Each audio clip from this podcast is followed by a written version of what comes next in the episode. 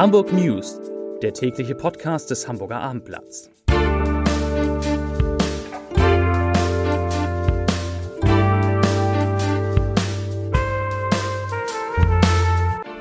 Herzlich willkommen. Mein Name ist Lars Heider und heute geht es um Veränderungen bei der Vergabe von Impfterminen in Hamburg. Weitere Themen. Die Kriminalstatistik für das vergangene Jahr liegt vor, eine Kita ist in Not und es gibt überraschende Post für 10.000 Hamburger Haushalte. Dazu gleich mehr. Zunächst aber wie immer die Top 3, die drei meistgelesenen Themen und Texte auf abendblatt.de. Auf Platz 3. Niedersachsen will Schulen im März wieder öffnen. Auf Platz 2 Hotels. Mövenpick schließt, Motel One expandiert, Marriott wartet. Und auf Platz 1 Glättegefahr in Hamburg, wieder viel Schnee in Sicht. Das waren die Top 3 auf Abendblatt.de. Am heutigen Dienstag sind die Corona-Zahlen fast genau wie vor einer Woche. 209 Neuinfektionen sind gemeldet worden. Am vergangenen Dienstag waren es 206. Die 7-Tage-Inzidenz liegt damit ungefähr auf dem Niveau von gestern, nämlich bei 86,3 Neuinfektionen je 100.000 Einwohner. Das sind alles Werte, die dem Senat noch nicht gefallen. Wir sehen eine Seitwärtsbewegung auf viel zu hohem Niveau hat Senatssprecher Marcel Schweizer heute in der Landespressekonferenz gesagt, weiterhin seien Virusmutationen ein großes Risiko und es habe sich in anderen Bundesländern gezeigt, wie rasant die Zahlen wieder steigen können. Insgesamt sei der Rückgang der Neuinfektionen in Hamburg nur mäßig gewesen und geringer ausgefallen, als der Senat es erwartet hat, habe und deshalb würde man weiter einen sehr vorsichtigen Kurs fahren. Es gäbe keinen Anlass, um über Lockerungen zu diskutieren. Na gut, damit hat auch keiner gerechnet. Immerhin die Zahl der Schutzimpfungen nimmt zu. Nach, neu, nach neuesten Zahlen sind in Hamburg 46.374 Menschen gegen das Coronavirus geimpft, davon allein 10.188 in den vergangenen sieben Tagen. Und zum Anmeldechaos bei den Impfungen, da hat der Senat laut Schweizer auch eine klare Meinung. Ich zitiere. Hamburg hat sich einem Vergabeverfahren angeschlossen, das es bundesweit gibt. Dass es dort ruckelt, ist gestern nochmal deutlich geworden. Die Zustände müssen abgestellt werden. Zitat Ende. Drei Verbesserungen sind geplant. Erstens werde es künftig eine Bandansage geben, wenn keine Impftermine verfügbar seien. Zweitens würden bei Online-Buchungen Termine während des Buchungsprozesses reserviert. Und drittens würden neue Termine, und das ist wichtig, künftig stets am Donnerstag freigegeben, also in zwei Tagen. Nach dem Corona-Ausbruch in der Kita L-Piraten in Hamburg-Bahrenfeld Mitte Januar geht es vielen der erkrankten Erzieherinnen immer noch schlecht. Das berichtet heute Geschäftsführer André Kühnel. Inzwischen sei klar, dass sich 13 von 14 Erzieherinnen und 23 Kinder mit dem Virus infiziert haben und leider sei es noch so, dass viele Mitarbeiter auch am Ende der Quarantänezeit noch sehr schwach sind. So Kühnel. Deshalb sei es unklar, ob die Kita wie ursprünglich geplant in der kommenden Woche wieder öffnen kann. Die gute Nachricht, eine Virusmutation konnte bei den Betroffenen nicht nachgewiesen werden. Die Corona-Pandemie hat im Jahr 2020 zu einem erneuten Rückgang der Kriminalität in Hamburg in vielen Bereichen geführt. Laut der polizeilichen Kriminalstatistik, die Innensenator Andi Grote Polizeipräsident Ralf Martin Mayer und LKA-Chef Mirko Streiber heute vorgestellt haben, gab es in Hamburg 3,5 Prozent weniger Straftaten als im Jahr 2019. Das ist im fünften Jahr in Folge ein Rückgang der Gesamtkriminalität und der niedrigste Stand seit 1979. Gleichzeitig stieg die Aufklärungsquote um 1% auf 47,7%. Wahrscheinlich ist ein Prozentpunkt gemeint. Erwartungsgemäß gingen Straftaten in, in, in wie Wohnungseinbruch drastisch zurück. In Hamburg wurden im vergangenen Jahr 3442 Einbrüche und damit 871 weniger als im Vorjahr angezeigt. Das ist ein Rückgang von 20,2 Prozent und sogar der niedrigste Stand seit 1972. Auch die Zahl der Taschendiebstähle um 22,7 Prozent und die der Schwarzfahrer um 26,9 Prozent sanken deutlich. Dafür gab es rapide Anstiege bei den Fahrraddiebstählen, die waren ja in den vergangenen Jahren kontinuierlich rückläufig, rückläufig gewesen.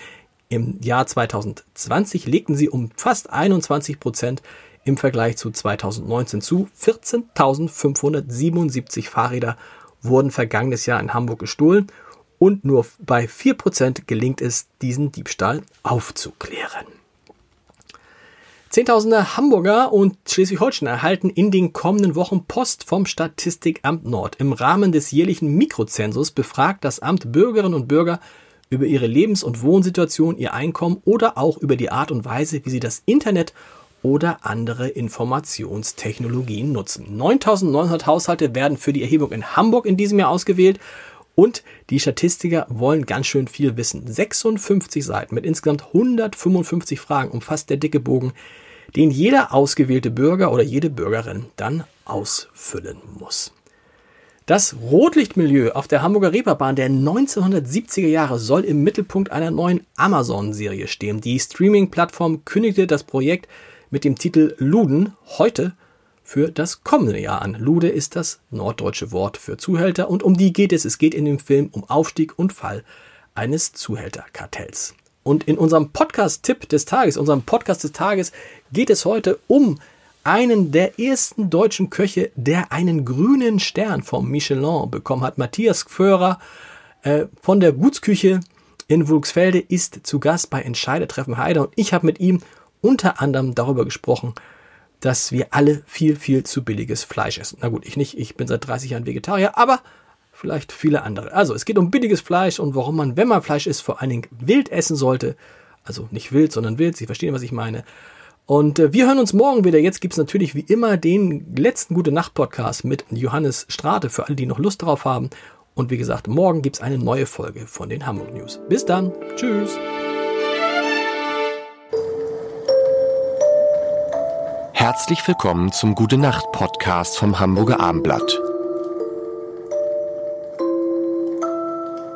Herzlich willkommen. Mein Name ist Lars Heider und Johannes Strate von Revolverheld. Jetzt habe ich's voll drauf. Ist es da? Mein Mikro muss so. Johannes, wir müssen heute über etwas sprechen, was mich, was mich lange beschäftigt und was ich zum Teil schon verdrängt habe. Es geht um eine Folge von The Voice Kids. Oh. Du weißt ja auch bei The Voice Kids, Ja. äh, Juror, lange. Ja, ja. Ne? War ich äh, zwei Jahre, äh, ich weiß nicht, 14, 15 oder sowas? Ja, sowas. Und dann, ich erinnere mich, ich habe das natürlich dann auch geguckt und ich erinnere mich an diese Folge, und das muss ich dich fragen, weil ich es nicht mehr genau weiß. Ein Junge kommt auf die Bühne. Ihr seid umgedreht. Neben dir sitzt Lena Meyer-Landrut und wer sitzt daneben noch? Ich hab's naja, in der ersten Staffel saß Henning Wieland neben mir und in der zweiten Staffel saß äh, äh, Mark Forster neben mir. Ich war, ich war, ich, so, ein ja, das war das ist ganz witzig, weil ich, ich Sind die hab, da zusammengekommen? Nein, nein, nein, das ist ja ewig her. Aber die haben sich quasi da äh, das erste Mal kennengelernt. Die kannten sich nicht. Ich saß mit Lena da drin, Marc kam dann neu rein, Ja. war noch relativ frisch. Und ich war an dem Abend dabei, quasi, als sie sich das erste Mal, hallo, ich bin Marc, hallo, ich bin Lena. Wow. Das konnte man noch nicht Das ahnen. konnte man noch nicht. Aber sie haben sich immer gut Ja, verstanden. offens offensichtlich, offensichtlich. Hi, ich bin Marc, hat er gesagt. Hey, ich Nee. bin, ich bin, da, und da kam dieser Junge auf die Bühne.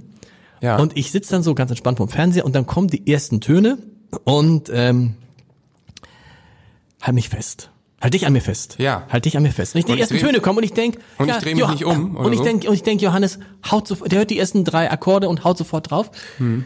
Und ich bin mir nicht mehr sicher. Hast du dich? Ich glaube, du hast dich gar nicht umgedreht. Ich glaube, ich habe mich nicht umgedreht, nee. er hat's auch nicht gut gesungen. Das muss man leider sagen. Ja, das war natürlich äh, äh, gemein, aber man ist natürlich bei äh, The Voice auch schon angehalten, nach seinem Gefühl zu gehen. Okay. Und vielleicht bin ich auch, falls ich da nochmal sitze, ist dann jetzt quasi auch ein Tipp an die Kids, ähm, vielleicht bin ich bei eigenen Songs auch noch kritischer. Das weiß ich nicht. So, weil ich natürlich jeden einzelnen Ton genau kenne und weiß. Und bei anderen Songs, manchmal kenne ich vielleicht den Song zum Beispiel gar nicht. Ich denke so, oh, ist doch, ist doch cool.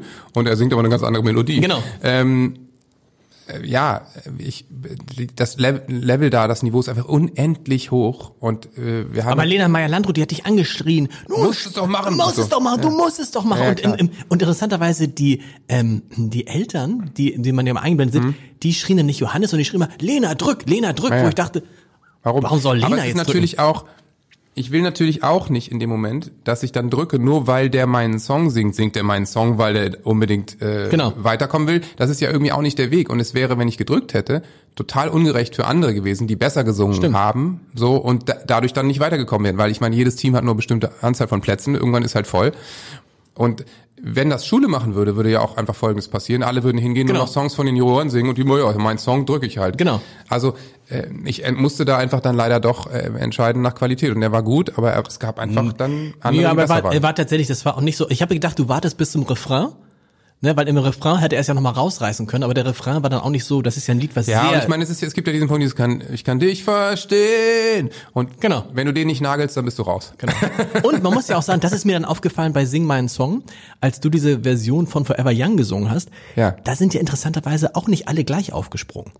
Das fand ich ganz interessant. Du hast angefangen zu singen und ich Ja, ja, ich habe eine komplett andere Version draus komplett gemacht, andere ne? Version. Und dann ist ja irgendwie, ich glaube, Mark Foster ist der erste. Dann, wie heißt der von Alphaville nochmal? Ähm, ähm, ähm, äh, Gott im Himmel.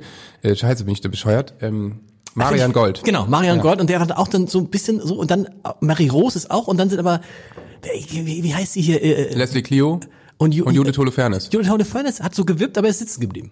Ja, ja. Wobei ich immer nicht weiß, bei Sing meinen Song, ist das ein Zeichen, äh, Nee, wenn man aufsteht nicht. oder nicht aufsteht, ist egal. ich kann mir auch ne? vorstellen, dass sie vielleicht auch mit dem Song nichts an- anfangen konnte. Das kann ja auch sein. Also äh, du sitzt da ja nicht und denkst bei jedem Song, ah, den habe ich in meiner Kindheit aber auch abgefeiert. So. Ähm, Obwohl ich jetzt auch cool gefunden, also das, hast du nie dran gedacht, einfach das mit deiner Stimme zu singen? Äh, Forever Young, also die, norma die, nein, die normale Version. Also normal, du hast ja eine sehr schnelle Version gemacht, die man ja im Zweifel gar nicht erkennen, erkennen würde. Total. Ich, nee, ich hatte total Bock, was anderes zu machen, weil ich die andere schon, ich meine, wenn du so einen großen Hit hast, finde ich das schon cool, eine andere Version zu machen und ähm, nicht da sich so dicht dran zu rutschen. Deswegen hatte ich Bock auf die Version und ich habe so eine, ich, ich habe eher so eine auf so eine Sarah Bareilles Version gesetzt. Du kennst das vielleicht dieses I'm not gonna write you a love song, dun, dun, dun, dun. Genau. Und ich habe ja dun, dun, let's dance in style, let's dance for a while. So, ähm, das war so ein bisschen die Vorlage und ähm, äh, ja, also das macht bei Sing mein Song einfach auch mächtig Spaß, dass du mit dieser großartigen Band einfach dich komplett ausprobieren kannst und einfach andere Versionen stricken. Und wir wissen auch, warum Mark Foster aufgesprungen ist, weil er hat in dem Moment gesagt, das ist der Typ, der hat mir Lena vorgestellt. so, natürlich genau. Nein, unbedingt. auch damals war das natürlich alles noch in weiter Ferne. Also, ja, ja. aber gut, damit ist das, bei damit, denen ist eher so tausendmal berührt, tausendmal nichts passiert. Also die kannten sich ja schon Stimmt. vier, fünf Jahre. Aber jetzt, wir wollen jetzt wirklich nicht Boulevard Nein, das ist- es ist- es Ich ist- finde sowieso auch, äh, bitte, ey, äh, also sie haben Gott sei Dank haben sie gute Anwälte, die alles weghalten, aber lass die doch einfach in Ruhe. Ey, dieses arme Kind. Jetzt ist das Stimmt. geleakt, weil irgendein Arschloch, Entschuldigung, ein Ja. Foto macht und es an eine, die wir alle kennen, Arschloch-Zeitung schickt, so, die das dann einfach bringen, so. Das Ja. ist einfach sowas von schäbig und scheiße. Also, das geht nicht. Äh, man muss doch irgendwie diese Privatsphäre auch mal achten und die halten ihr Privatleben komplett aus der Öffentlichkeit raus. Das kann man doch auch mal achten. Also, weißt du, das, das finde ich einfach immer so, so ätzend, diesen, diese Art von wir sprechen, Journalismus. wir sprechen, Ihr macht das ja Gott sei Dank. Wir machen das, wir sprechen noch in unserer Instagram-Folge in einer der nächsten Tage darüber. Instagram ist Über das Thema, oder? Was meinst du? Nur über Instagram und über die Stichwort, was ist noch privat heute? Weil irgendwie, aber Ja, ja, genau. Nächste, Aber nächste, weißt du, nicht, wenn die beiden noch nicht mal ihre Beziehung erstmal öffentlich, Stimmt. öffentlich machen, sondern es gefühlt auch nur öffentlich wird, weil es rauskommt. So äh, war das also privat. Sie wollten so. Jetzt äh, ist sie offensichtlich schwanger, wenn es denn überhaupt stimmt. man weiß es nicht. Ähm, und die machen das auch nicht öffentlich. Und irgendjemand fotografiert es dann und äh, leitet es weiter so ungefähr. Das ist privat. Das kann ich dir genau sagen. Das ist privat und das ist auch nicht okay. Gute Nacht. Weitere Podcasts vom Hamburger Abendblatt finden Sie auf abendblatt.de slash podcast.